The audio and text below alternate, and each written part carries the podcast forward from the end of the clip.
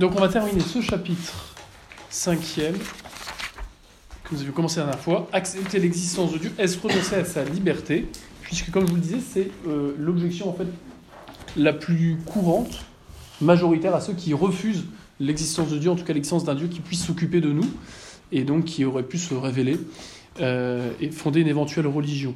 Euh, même si peu peut-être avouent que c'est le motif pour lequel ils refusent Dieu ou la religion, de fait, un des grands motifs, c'est cette peur de ne pas être libre. Et comme notre monde moderne, notre société résume le bonheur à la capacité en gros de faire ce qu'on veut, quand on veut, comme on veut, avec qui on veut, eh bien, si Dieu est perçu comme un obstacle à ma liberté, Dieu est perçu comme un obstacle à mon bonheur. Nous avions essayé la dernière fois rapidement eh bien, de définir un peu les termes de ce dilemme, hein, accepter l'existence de Dieu, est-ce renoncer à la liberté, en euh, partant déjà de ce qui fait que l'homme est un homme et non pas un animal, revenant sur sa spécificité, à savoir d'avoir une volonté et surtout une intelligence le rendant capable de connaître pas simplement les sons, les odeurs, les couleurs, mais connaître la réalité telle qu'elle est, euh, en deçà des apparences. Et euh, c'est aussi cette intelligence qui lui permet à l'homme de réfléchir, de faire un retour sur soi et de raisonner, c'est-à-dire euh, de enchaîner logiquement une série de jugements, de propositions lui permettant de découvrir de nouvelles vérités cachées, ce que vous faites lorsque vous faites une démonstration en maths vous partez de ce qui est connu pour aboutir à chose qui ne nous était pas connu par un, raisonnement. Bah, ça, c'est le propre de l'humain. Et puis nous avons terminé notre euh, chapitre la dernière fois en parlant de Dieu euh, dans son rapport avec la créature et avec l'homme en particulier, en disant que Dieu est le principe de toute la création. Euh, non pas simplement la cause d'il y a des milliards d'années, euh, mais, et non pas simplement la cause il y a 15-16 ans, lorsque vous étiez dans le sein de votre mère et que Dieu est intervenu pour vous donner une âme, mais qu'il est la cause actuelle de tout ce qui existe. Et je vous avais dit, hein, si, je l'ai déjà dit plusieurs fois, mais je vous le redis que si Dieu s'arrêtait de penser à nous, c'est pas qu'on mourrait, mais c'est qu'on n'existerait plus. Donc Dieu est vraiment au principe de tout ce qui n'est pas lui. Autrement dit, euh, tout ce qui n'est pas Dieu existe parce que Dieu le veut bien et parce que Dieu actuellement le veut. Et on avait dit que plus un être devient euh, plus il ressemble à Dieu, plus il devient parfait, plus il devient parfait, plus il ressemble à Dieu. Hein? Et je vous avais pris l'exemple de l'élève euh, qui est de plus en plus bon en mathématiques, bah, plus il est bon en mathématiques, hein, plus, il se perfectionne en sciences euh, mathématiques, plus il ressemble à son professeur de mathématiques. De même, plus un enfant grandit, pas simplement physiquement dans sa geste, plus il ressemble à ses parents. Hein? Donc, les créatures, quelles qu'elles soient, selon leur mode propre bien sûr, sont appelées à tendre à se perfectionner et se perfectionnant, elles ressemblent plus à Dieu en principe à la fin qu'au début de leur existence. Euh, bien sûr que la perfection de l'arbre ou de l'animal n'est pas tout à fait la même perfection que celle de l'homme, mais malgré tout, euh, eh bien, euh, l'état de la fleur qui a éclos, hein, qui a ouvert ses pétales, est plus parfait que quand elle était simplement petite plante ou petite graine. Et en ce sens, elle ressemble plus à Dieu à la fin que de son existence, si je puis dire, qu'au début, puisque Dieu est la perfection même. Voilà. Et on en était resté là. On en était resté avec cette idée que si nous sommes libres sur euh, cette terre, ici-bas, c'est qu'il n'y a aucun bien qui peut nous rendre totalement heureux. Autrement dit, l'homme n'a pas en lui-même la source de son propre bonheur, il doit la chercher ailleurs. Et ailleurs sur Terre, il n'y a pas un endroit où nous puissions être absolument, absolument, absolument comblés par tel ou tel bien tant le plaisir que l'argent que les honneurs, bah, ça reste limité. Ça ne peut pas satisfaire, attention, notre soif infinie d'être heureux. Vous connaissez quelqu'un qui vous a déjà dit Ah bah moi ça y est, je voulais être heureux, je suis heureux, je m'arrête là et j'attends que ça se passe, je ne peux pas être plus heureux. Non, même le milliardaire, une fois qu'il a son milliard, il va un deuxième milliard. Hein, celui qui, a, qui rêve d'un yacht depuis 50 ans, une fois qu'il a son yacht, bah, il rêve d'avoir des équipements pour l'aménager encore un peu plus ou pour en acheter un deuxième. Enfin voilà, on n'est jamais complètement et sous tout point de vue euh, satisfait. Euh, il manque toujours quelque chose parce qu'on a une capacité en nous qui est liée à notre intelligence de connaître l'infini. Notre capacité de connaissance, elle n'est jamais complètement satisfaite. On peut toujours connaître plus que ce qu'on connaît. À dire, oui, mais on n'a pas une mémoire infinie. Oui, d'accord, ok, une capacité de mémorisation, ok. Mais je peux toujours connaître d'autres choses que je ne connaissais pas. Il n'y a pas vraiment, stop, la mémoire, elle est pleine. Enfin, la, capacité de connaissance est pleine, comme dans un téléphone qui sature, non? Je peux toujours connaître de nouvelles choses. La capacité qu'on a de connaître de nouvelles choses implique qu'on peut toujours aimer quelque chose de plus. On a une capacité infinie d'amour. D'accord? Et que par conséquent, notre soif d'être heureux, et donc notre soif d'aimer et d'être aimé, parce que notre bonheur se prend, et ça Aristote déjà quatre siècles avant Jésus le montre, hein, notre bonheur réside dans l'amour, dans la connaissance et dans l'amour du bien le plus haut. Le bien le plus haut n'est pas sur terre, parce que le bien le plus haut, c'est celui qui a causé tous les autres biens. C'est celui qu'on nomme Dieu. Et donc tant qu'on n'est pas en présence immédiate de ce bien le plus haut, et qu'on ne connaît que par euh, raisonnement, comme ce qu'on a fait avec les cinq euh, preuves d'existence de Dieu, ou qu'on le connaît par une religion, mais on le connaît quand même très imparfaitement ici-bas, eh bien tant qu'on ne le connaît pas immédiatement, hein, sans la médiation d'un raisonnement ou d'une révélation, mais immédiatement, eh bien on ne peut pas euh, eh bien, être complètement heureux parce qu'on ne peut pas l'aimer parfaitement, et ne pouvant pas l'aimer parfaitement, eh bien ça ne rend pas complètement heureux. Et les autres biens ici, ici-bas qu'on peut connaître pour le coup parfaitement, comme ils sont limités, ils sont finis, eh bien, euh, notre amour pour eux sont finis. Notre amour pour eux est fini. Et donc, on n'est pas infiniment heureux d'aimer même sa maman, euh, même sa femme, même ses enfants, aussi euh, sympathiques soient-ils. Et quand bien même, ils n'auraient aucun défaut, ce qui n'est en plus pas le cas. Mais, voyez. Donc, vraiment, la soif infinie de bonheur de l'homme vient de la soif infinie qu'il a, de sa capacité infinie qu'il a de pouvoir connaître et de pouvoir aimer. Et c'est parce que et c'est parce que sur Terre, rien ne peut nous combler totalement, ne peut satisfaire totalement notre soif de bonheur, de, de, connaissance et d'amour, et donc de bonheur, et eh bien que nous cherchons toujours quelque chose que nous n'avons pas dans l'espoir d'être un peu moins malheureux ou d'être un peu plus heureux. Et ça, vous voyez, le fait qu'on doit chercher notre bonheur ailleurs qu'en nous et qu'on ne trouve pas ici-bas, c'est bien le signe hein, de notre imperfection. Et le signe, justement, qu'il n'y a rien à part la cause de tout bien qui est Dieu lui-même qui peut euh, nous combler euh, totalement. Et c'est ça qui fait que nous sommes libres de choisir sur Terre telle ou telle chose.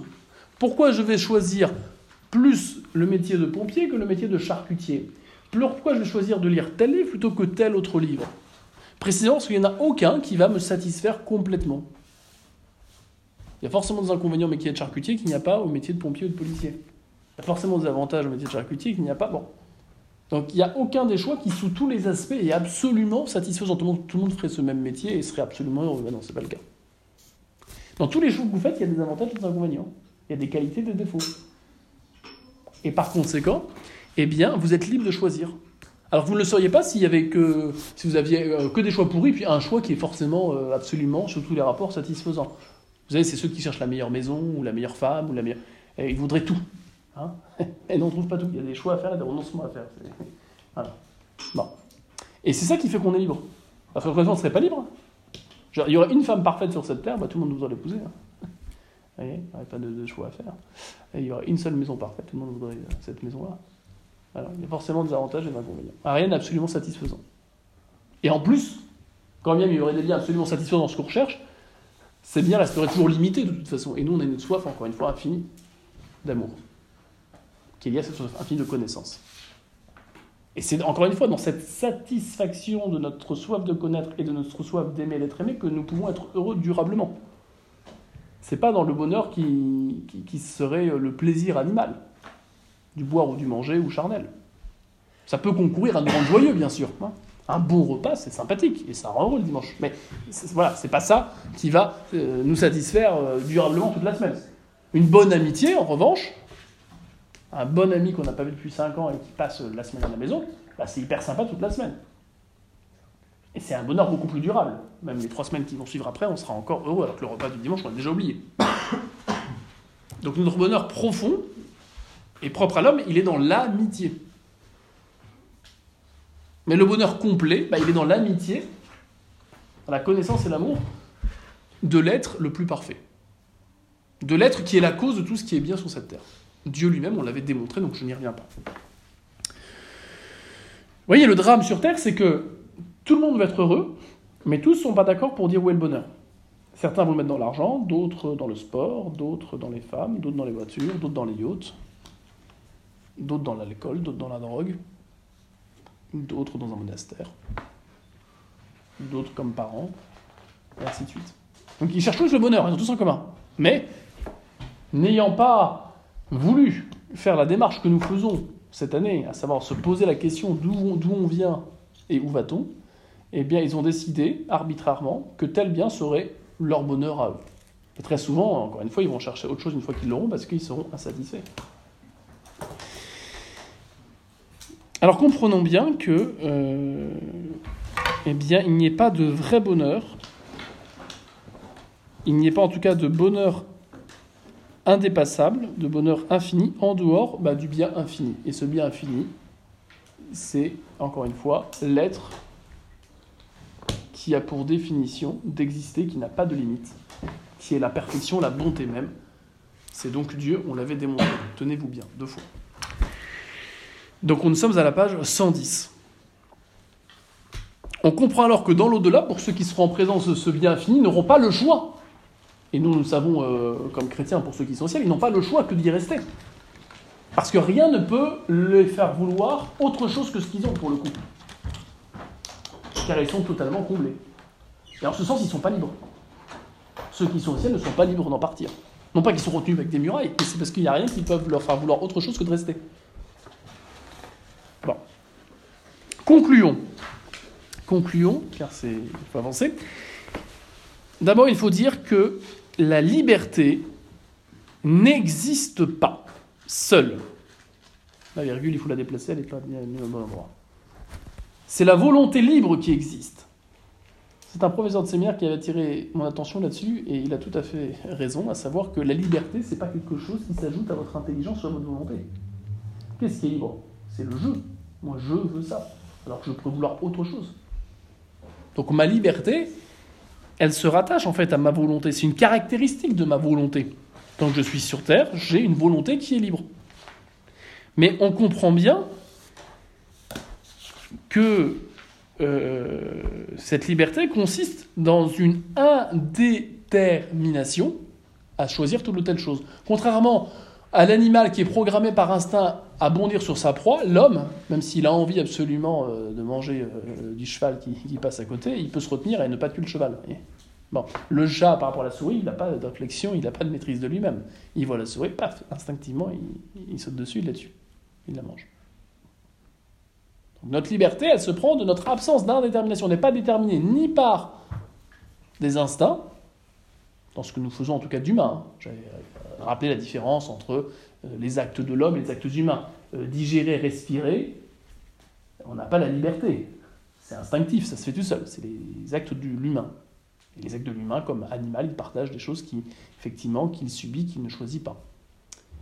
Mais le propre de l'humain, contrairement à l'animal, c'est de pouvoir faire des choses qu'il choisit, pour le coup, en connaissance de cause. Et ces choix, ils ne sont pas déterminés justement par des hormones, par un circuit électrique ou par des instincts, même s'il y a des tendances. C'est sûr que quand j'ai faim, j'ai tendance à vouloir manger vite. C'est évident.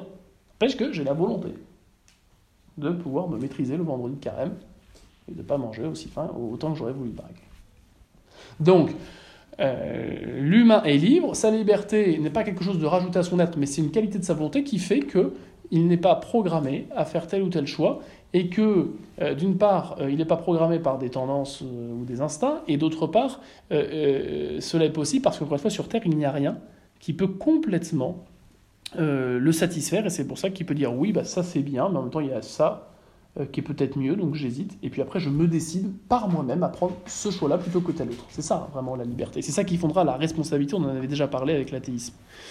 Donc prétendre que la liberté existe en soi, sans la rattacher à la volonté, c'est une absurdité. C'est comme prétendre que la couleur, rouge, orange, bleu, puisse exister sans qu'il y ait d'objet.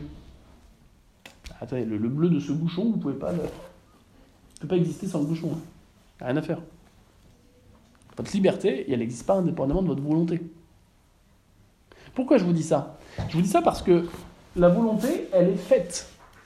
Pas chance, hein, elle est faite pour le bien. On l'a dit, même celui qui se pend, c'est pour moins souffrir. Tout ce qu'on fait, on le fait parce qu'il y a quelque chose qui nous attire. Personne ne fait le mal pour le mal. Celui qui prétend dire moi je fais le mal pour le mal, précisément, euh, eh bien le bien qu'il vise en faisant cela, c'est de pouvoir s'enorgueillir. et de pouvoir dire moi je suis pas comme les autres. C'est ça le bien qui l'attire à dire je fais le mal pour le mal. Donc personne ne fait le mal pour le mal en ce sens-là. Ça montre bien que notre volonté, elle est faite pour le bien, qu'on le veuille ou non, pour le bonheur, qu'on le veuille ou non, et que la liberté, du coup, elle est faite pour le bien. Puisque la liberté, c'est une caractéristique de ma volonté. Elle n'existe pas sans ma volonté, comme la couleur bleue de ce capuchon n'existe pas sans ce capuchon. Donc, dire que Dieu s'oppose à ma liberté, ça, revient à nier que ma volonté soit faite pour le bien. Et ma volonté, on l'a dit, elle est faite pour le bien, elle est faite pour le bonheur. Or, Dieu est la cause de tous les biens, il est la bonté même, donc rien ne s'oppose en Dieu à ma liberté, au contraire. Celui qui oppose liberté et Dieu devrait alors refuser de vouloir son bien et son bonheur, ce qui est impossible. Vous comprenez le raisonnement? Ma liberté n'existe que parce que j'ai une volonté. Ma volonté, elle est faite pour le bien. La preuve, c'est qu'il n'y a personne qui fait le mal pour le mal. Or, Dieu est le bien infini, la cause de tout ce qui existe. C'est la cause de tout bien. Donc, Dieu ne peut absolument pas s'opposer à ma liberté et à ma volonté. Ma volonté, au contraire, et ma liberté aspirent nécessairement à Dieu. Si je comprends précisément que Dieu est la cause de tout bien. Si je ne le connais pas ou je ne le comprends pas, c'est sûr que je ne vais pas aspirer au vrai Dieu. Je vais aspirer à des faux dieux. L'argent que je pensais être le meilleur des biens, ou le plaisir. Mais il n'empêche que, euh, en soi, notre volonté étant faite pour le bien, et bien notre liberté, qui est en fait une caractéristique de cette volonté, c'est la volonté qui est libre, eh bien elle est faite du coup pour la cause de tout bien, elle est donc faite pour Dieu. La liberté n'est donc pas faite, pas chance toujours, pour choisir entre le mal et le bien. Souvent on entend ça, ah ben j'ai une liberté, je fais ce que je veux, hein. c'est toi de choisir entre le mal et le bien. Non. La volonté libre plutôt, qu'on appelle liberté euh, de façon parfois abusive, c'est la capacité que nous avons de choisir tel bien plutôt que tel autre comme un moyen pour arriver au bonheur en Dieu. Voilà pourquoi j'ai une liberté, pour pouvoir faire des choix me permettant d'arriver à mon but, qui est d'être totalement heureux, et je ne peux pas être totalement heureux indépendamment du bien infini qu'est Dieu. Donc je vais mettre en œuvre les moyens pour arriver à ce but. Une fois que j'ai compris que le seul pouvoir me rendre complètement heureux, c'est le bien infini, donc c'est Dieu.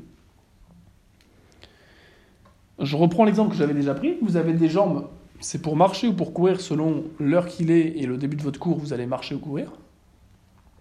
C'est pas pour passer sous le tram ou le train qui est en train de passer. Même si de fait, vous pouvez abuser de l'usage de vos jambes en sautant sur les voies au moment où le TGV passe, c'est possible. C'est pas pour ça que vous l'avez. J'ai une liberté, c'est pour choisir entre différents biens pour m'arriver à mon but qui est le bonheur en Dieu et ici-bas, le bonheur par l'exercice de la vertu, faire le bien et éviter le mal.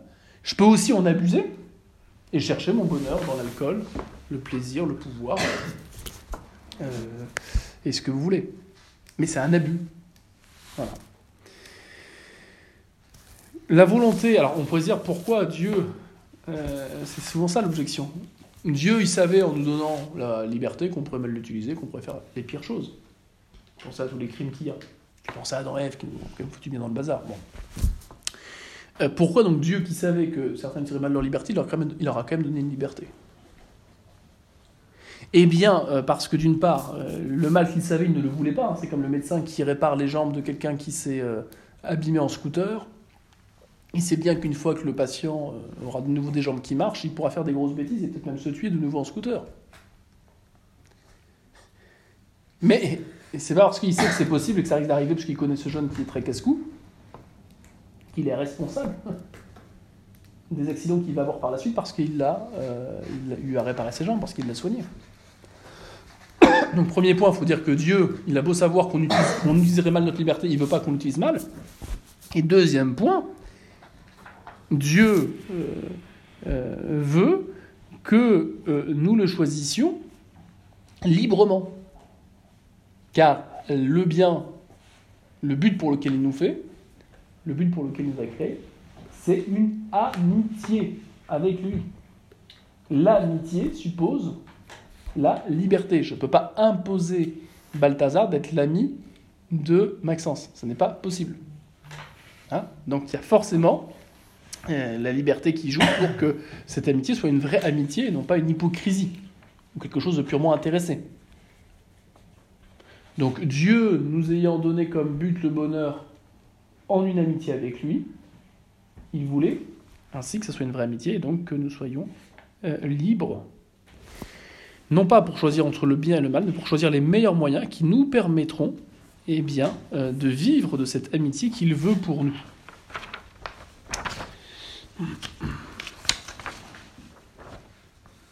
Quelqu'un qui veut réussir une compétition et avoir le trophée, eh ben, ça implique que librement il prenne des, moyens pour y arriver. C'est pour ça qu'on ne récompense pas tout le monde. Il ne suffit pas de vouloir le trophée sans. Si tu veux avoir le trophée, tu prends les moyens d'y arriver. Et là, et là, tu auras du mérite. Tu auras du mérite et euh, surtout tu auras montré que tu voulais vraiment ce trophée. C'est pas par hasard, c'est pas parce que tu t'ennuyais que tu as dit ah, je le trophée puis on te le donne. Et ce trophée n'a de valeur que parce qu'il est donné à quelques-uns qui ont pris les meilleurs moyens pour arriver au but qu'est la victoire. Hein? Euh, Dieu veut que nous ayons un amour proportionné à ce qu'il est, autant que nous le pouvons. Qu'est-ce qu'il est? Il est la source de tous les biens. Il mérite que nous le désirions un peu plus que simplement une bière ou euh, un moment passé avec les amis. Donc ça implique forcément un peu plus d'engagement ce qui suppose une liberté. Non pour faire ce qui nous plaît, mais pour prendre les meilleurs moyens afin d'arriver à lui. Donc il n'y a pas de contradiction à dire que Dieu nous a créés libres, hein, tout en s'imposant à nous comme euh, le seul qui peut nous rendre totalement heureux. Parce que précisément, il nous crée libres, non pas pour choisir quel sera notre Dieu, lui seul est le seul vrai Dieu qui peut euh, nous rendre totalement heureux, mais comme ce bonheur consiste en une amitié, et qu'il n'y a pas d'amitié avec des marionnettes ou des robots, ben, il fallait que nous puissions accepter ce, dessin de Dieu, ce plan que Dieu a pour nous. Parce que ça serait l'objection que vous pourriez me faire. Ah, veux dire que Dieu crée libre, en même temps il ne nous laisse pas le choix, il n'y a que lui qui peut nous rendre heureux. Il n'y a pas de contradiction là. Mais quel bonheur il veut nous rendre C'est pas le Dieu des Smarties, c'est pas le Dieu de l'islam, c'est pas l'orgie. Une amitié avec lui.